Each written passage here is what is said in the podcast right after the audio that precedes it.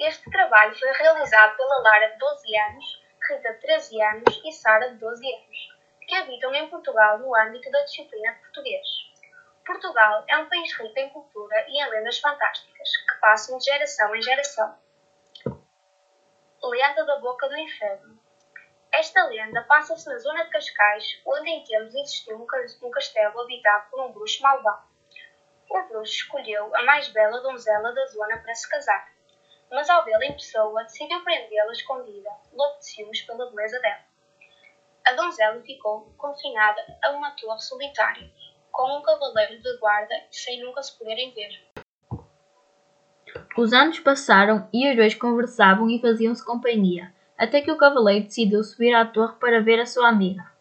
Diz a lenda que, quando o cavaleiro abriu a porta, ficou embasbacado com a sua beleza e rapidamente se enamorou dela. Os apaixonados decidiram fugir a cavalo, esquecendo-se que o burro enfeitiçara a donzela e de tudo sabia. O feiticeiro enraivecido e sedento de vingança invocou uma tempestade fortíssima que atingiu os rochedos por onde os amantes fugiam. Os rochedos abriram-se como uma boca, e as águas engoliram a donzela e o cavaleiro. Esse buraco nunca mais fechou, e a população começou a chamar-lhe Boca de Inferno, pelo destino infeliz que o par teve.